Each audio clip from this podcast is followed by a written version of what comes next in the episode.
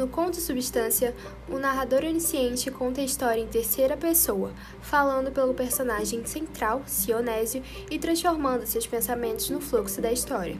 Sionésio, um trabalhador simples e quieto, atua como protagonista desse conto, cujo enredo gira em torno do amor dele e de Maria Zita, que havia sido trazida por pena para a fazenda de Sionésio, já que sua mãe abandonara, possuía irmãos criminosos e seu pai se encontrava doente, além de não possuir parentes para os quais recorrer.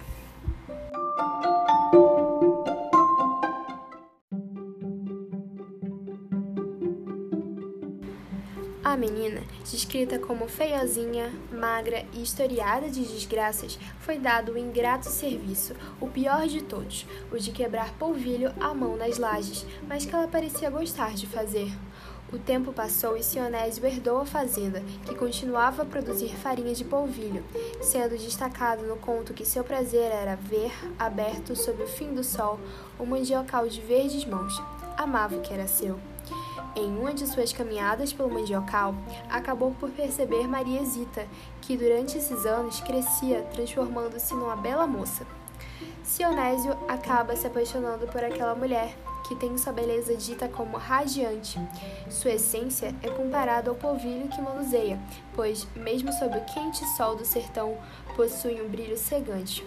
Há, no entanto, uma preocupação por parte de Sionésio, que teme que sua amada possua uma essência maligna como herança de sua família, visto que possuía uma mãe leviana, um pai doente e irmãos bandidos.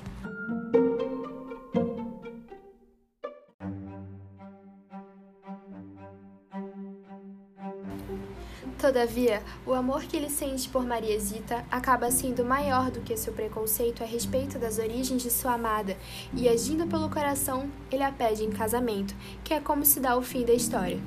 O conto apresenta uma extensa narrativa reflexiva, no qual é exposto o desenvolvimento da visão de Sionésio por Maria e sua admiração pela mesma, que é constantemente adjetivada com sinônimos de palavras relacionadas à claridade, retomando a comparação dela com o brilho do polvilho que ela manuseia.